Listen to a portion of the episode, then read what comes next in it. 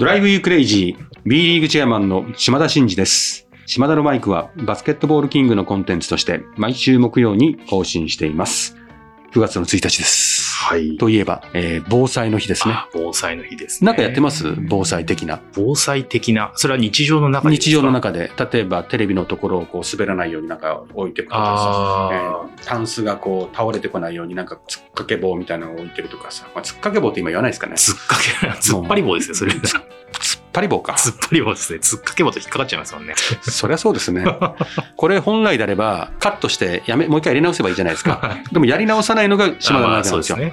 その素も出すことが大事だと思うんで、ボケてんだか、本当にボケてんだかう、んうんうんもうわからないですよそれはね。もうファンの皆様にね、ね、ご想像にお任せしたいということで。なんかあります？お水とかを、まあ、ちゃんと備蓄しとくとか、やるんだ。それはなんかありますね。あとなんかちょっと固形の長く持つようなものをちょっと置いとく。それ食べれるものですか？食べれるものですね。へーこれは一応準備したりはしてます、え水はどのぐらいの水を用意するんですか？水でもそんなに、あの、島田さんが1日飲むほどは足りないんで、うんでももう1リットル、お風呂とかまで2リットルぐらい考えるんですか？いや、風呂までは考えないですね。もう飲む分だけ？飲む分だけですね。島田さん何か逆にやられてることってあります？私ね、何にもやってないですねあ。ら、そうなんですか？うん、防災的なものは、まあその水とかは防災を意識してるんじゃなくて、うんそもそも水とかは大量にストックしてるんですよ。そうですよね。防災観点でねもう本当飲むから。確かにね。だから、まあそこで行くし、あと、カップラーメンね、もう本当に我々日清さんにも対応するあー日清のカップラーメンとかめちゃくちゃあるんですよ。なるほど。あと本当に大塚製薬さんのカロリーメイトとか家にいっぱいあるんですよ。じゃあ、ですからまあ基本的にはそれが私はもう防災というよりも、お世話になってる方々に対すうんる一人アクティベーションが。止まらないんですよ。止まらないから。だからそれが一つ一つ積み重なってると、結果的に防災に対応できる島だけにはなりつつありますよね。なるほど。でも意識はそんなにしてないです。自然です。でもじゃあそういうことをちょっと改めて考えるいいきっかけっていうのは9月1日なんですか？ね。そうですね。うんまあ何の話ですかって話ですからね。いやいや、うんまあ、そういう日ですよ。そういう日ですね。まあ、9月1日って言ったらね、はい。まあ、その、その話をせずに次の話はいけないんですけど、もううんなるほど本当にねうん、ちょっと今日これから紹介するのは今日もうオープニングがもうメインでもいいんじゃないかなっていうぐらいの。お話をしようと思ってるんです。はいはい今日おはがきをいただいてるんですけどもね、これね、ペンネームりんたろうくうんん。で、はがきでうんお手紙いただいてるんですけど、うん実際の提出いただいてる自由研究の課題のようはいなはい。形で、もう本当に冊子にまとめてあってですね、はいはいあるものをですね、うん研究してきた結果を。送ってきていただいてるんですよ。で、それはやっぱりね、レターパックに入ってるんですよ。レターパックの中に郵便はがきも入ってるんですよ。あ、すごい。だから我々日本郵便さんにね、うんお世話になってるんで、もう、りんたろうくんのこの行為でね、日本郵便さんもめちゃめちゃ喜んでると思いますよ。ありがとうございます。そういったところまで気遣っていただいて。はで、兵庫県の中学校2年生なんですよほ。で、大阪エベッサの大ファン。で今回2026年度の新 B1 基準を達成するためにどうしたらいいのか考えてみました。中二のリンタエベッサのためにおお、すごい。もしよかったら感想とかアドバイスをください。うん。よろしくお願いします。と。中2の男の子がですね、うんエベッサの将来構想の新 B1 に行けるかどうかを真剣に考えてるってことですよ。なるほど。夏休みどうのですかこれ？貴重な時間を使って。うはいん。そんでね、はいりんたろくんがレポートを私に提出していただいてるんですよ。はい。で、なぜエベッサは集客が少ないのかとおいうことで、ん。ちゃんとレポート13ページぐらいおのレポートなんですよ。で、まあ、な中身全部言ってる時間なくなっちゃうんで、まあ、いわゆる、この研究の動機は何なのか。で、そもそも B リーグって何ぞや。うん。大阪エベッサってどんな歴史を持ってるクラブなのか、うん。過去のメディア露出によってどんだけ効果があったかどうかみたいなこと、それに対して自分としてどう思ってるか。おで、大阪エベッサのアリーナで繰り広げられてるエンターテインメント、マイドくんのダンスがいいっすねとか、エベッサ神社のおみくじは良いねと、うん。焼きそばが食べられる、これはおすすめですとかっていう、ちゃんと愛情を持ってですね、エベッサのやってることも肯定しながうんらう、ん。成功してる、集客成功してるクラブが何をやってるのかとうん。いうことのベンチマークの結果もレポーティングし、うん。そして集客になるために結果を出しているところのクラブがどんなことをトライして、またこの会場に来たいと思わせるようなことを着手してるか、うん。みたいなことを調べてですね、どうやったら4000人の平均に達するかということを、ご自身もね、こういう風にしたらいいんじゃないか、ああいう風にすればいいんじゃないかっていうようなことを綴っていただいて、最後に、りんたろうくんはね、この過去に2016年から、初めて観戦に来たのが2016年。ではいはいはい。17、18、19、20、21、22という形で、7年間で38回来てると。すごい。で、38回の来た日にちと対戦相手と会場を全部1枚の紙にまとめてくれてるんですよ、これ。すすごいですよね。で、締めてるんですね。うんこれだけ見てきたぞこれだけ見た結果、大阪別荘を愛してやまないうん林太郎くんとしてね、やれることはやったと。うんあとは、島さんなんか教えて、う んなるほど。アドバイスくださいとはいうことなんですよ。これね、ちょっと俺ねう、もうこれもらった瞬間にもう嬉しくて、うんっていうかね、エベッサのフロントの皆さんと一緒に勉強会でもしましょうか。なるほどね。まあちょっとそれはさておき、はいこのうん林太郎くんと直接話をしてみたいと私は思いました。なるほどね。初めてのパターンです。このハガキをいただいて、その努力の結晶があまりにもすごすぎて、うん。もうできれば会いたいぐらいですね。うん。まあ最悪ズームか電話うん。で、えどんな風に思ったの？とかいうのを聞いてですね、うんこれなんか私がこれなんかポロポロって喋ってうんお返しするのはもうなんかね、ここまでの申し訳ないぐらい申し訳ないぐらい調べてるんですよ、いっぱい。うんそう、うんなぜ大阪エベッサは集客が少ないかと。でもそもそもあの、りんたろくんね、大阪別荘は集客が決して少なくはないですよ。ううん、頑張ってますよ、うんで、演出とかエンターテインメントとかも含めてクラブの努力とか営業活動とかもすごいんで、うん。エベッサはもう本当にスタッフも多いですし、本当にガツガツくまなく営業してて結果出してるし、演出とかも本当に他に負けないいろんな取り組みやってるし、毎日アリーナとかも自分たちでね、運営して、あれだけこう、ホスピタリティとかも追求してるし、ただやっぱ大阪とか東京とかビッグシティっていうのは、うわって掴んだら集客力がバッて爆発するけど、逆にキー局だったりするんで、メディアにもやっぱりちっちゃい取り組みとか乗りづらいから、まあ、ライバルも多いですね。ライバルも多いからうん。なかなかその地にぐわってこう行って結果を出すっていうのはすごいエネルギーかかるんですよ。時間もかかるんですよ。だから、決してね、りんたろくんの応援してるエベッサはネガティブじゃないですから、頑張ってますし、良いですから。その上で、さらにその4000人を超えて新 B1 に行ってほしいんだということについては、もう語り合おう。りんたろくんと。なるほど。うん。ぜひ、じゃあそこはちょっと一回聞いてみてですね。いいですか？実現できればそこでちょっとお話できればなとうん、思います。これね、本当にね、これ、後でね、私がこれ、レポートを持ってる写真を今日撮って、その写真をいつもの SNS の写真にしてもらいましょう。あ、このぐらいすごいんだぞというのを、ちょっと皆さんにも届けたいですね。はい。ということで、本当に、りんたろうくんありがとうございます。中学校2年生でね、私中2の時なんてね、もう何もしないですよ、何も考えないで。人のことなんて考えられないですよ。素晴らしいですね。ましてやスポーツクラブの経営に対して危機感持ってね、うん調べて、こうしたらいいんじゃないかとか、チェアマンに直接ハガキ送ってきて、うんどうしたらいいですかって来るってすごくないですか？すごいですよね。度胸もすごいですし、その思いがすごいですよね。うんただただ、いや、もっとこうなればいいのにじゃなくて、こうしたらいいんじゃないか。うんさらにアドバイスをくれませんかっていう、そのうん姿勢がやっぱりすごいなと。すごいと思うすごいですよね。本当に感動したうん。ということで、うん島田のマイク、スタートです。 Drive you crazy drive you crazy drive you crazy。B リーグチェアマンの島田慎二です。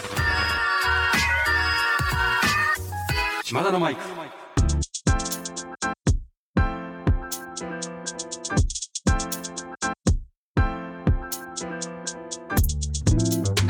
9月の1日ですからね。うん、8月終わりましたよ。早いですね。どうしますかもう、8月はね、ほんと早かったですね。まあ結構行事も、チェーンも多かったですよね。ちょっとこう、スケジュールも詰め込みすぎてるんですけど、うんもう毎日毎日ね、目の前のを潰してるっていう感じなんですけど、ほんとちょっと前にうん行ったなと思うんですけど、これ、青森ワッツのね、皆様と、まあもちろん仕事があったんですけども、うんプラスね、以前から約束してたねぶた祭りああ。に初めて行ってきたんですよ。あ、そうなんですか？うん、ずーっと行きたかったんです。はいはいはい。ただ、東北の四大祭りってほぼほぼ日程が被ってるんですよ。あ、そうですよね。だから、一筆書きになかなか行きづらいっていうのもあったし、まあまあ、その宿泊施設とかがもう取れないんで、行く機会がなかったんですけど、今回ちょっとね、かなり早い段階から動いてうん、行ってきました。2年コロナで中止になったの3年ぶりですよ。あそうですよね。それ自体が結構ニュースになってましたもんね。そう。うん。結構テレビ出てますよ出ね。てましたね。いや、すごかった。ねぶた、すごいっすよ、迫力が。まあ、ねぶたって、いわゆる鬼とかね、はいはい。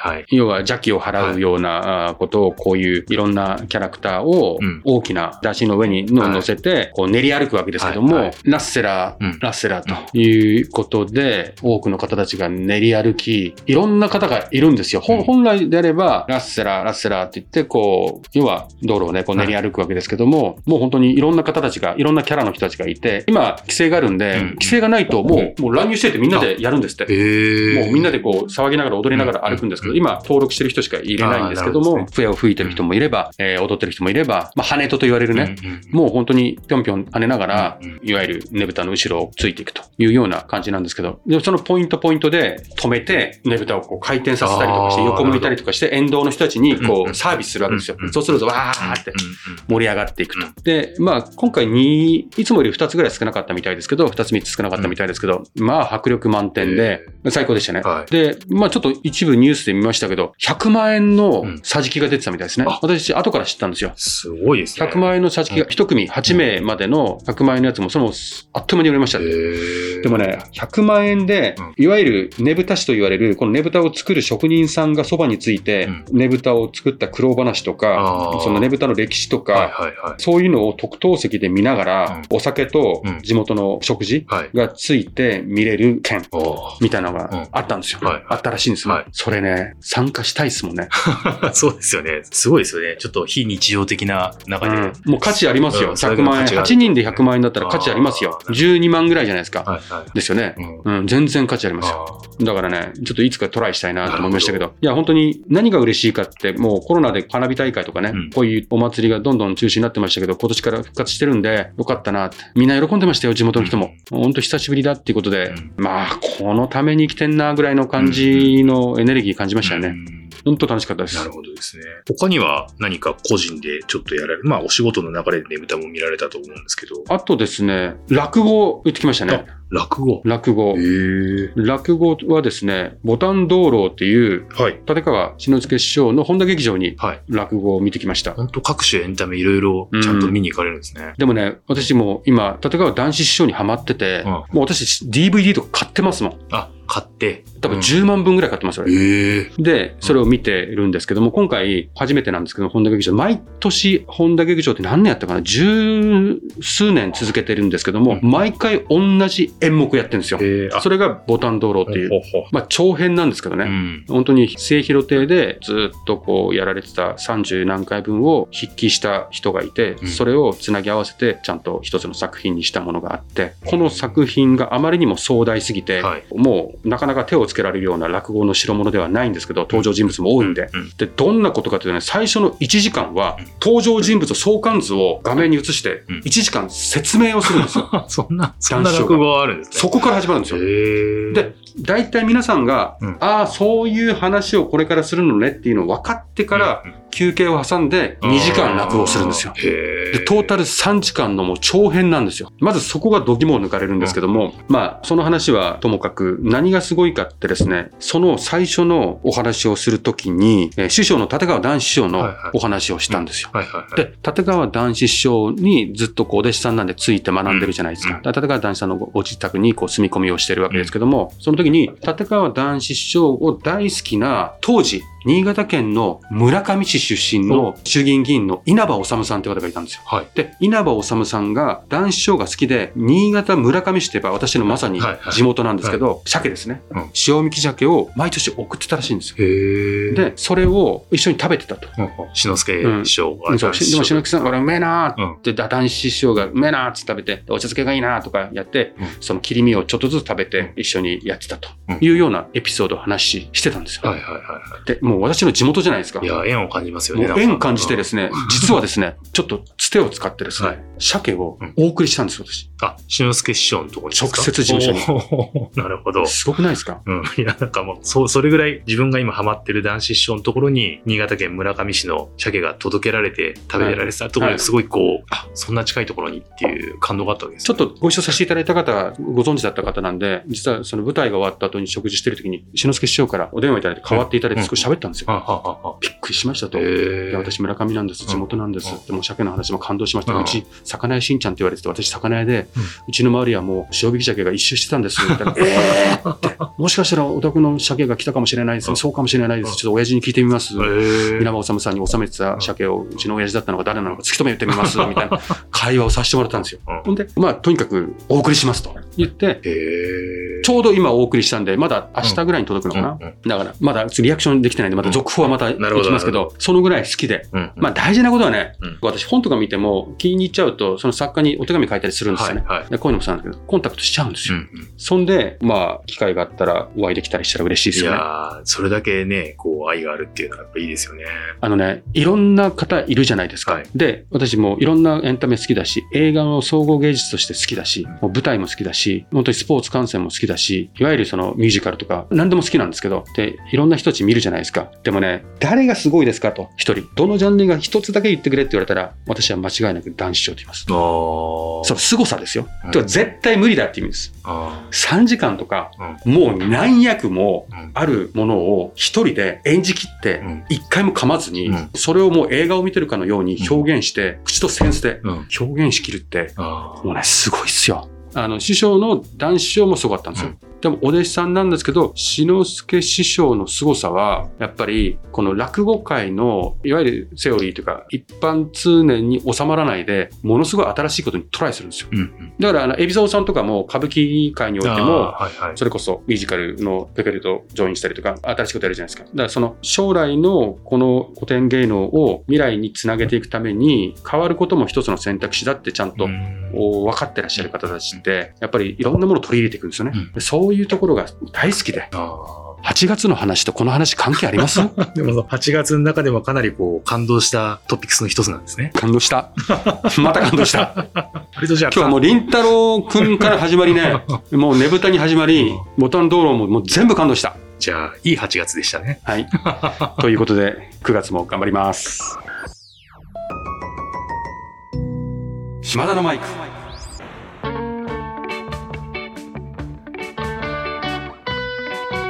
はい、そろそろエンディングの時間です。島田のマイクでは、リスナーのあなたからのメッセージを受け付け中です。私への質問、企画のリクエスト、お悩み相談、暗算祈願、何でも構いません。番組でご紹介いただいた方には、島田のマイクオリジナルステッカーを差し上げております。宛先は概要欄に載せております。あなたからのお便りをお待ちしております。ということで、今回98回ですよ。あっという間ですね。これ、いよい。よあと2回で100回ですけど、大丈夫ですかね ?100 回のこと、もうそろそろ考えなきゃいけないですよね。そうですね。またちょっとね、改めてこう100回の告知、こんなことするようはまたぜひお届けしたいなと思ってるので、はいはいはい楽しみにしていただければな。すごい楽しみですね。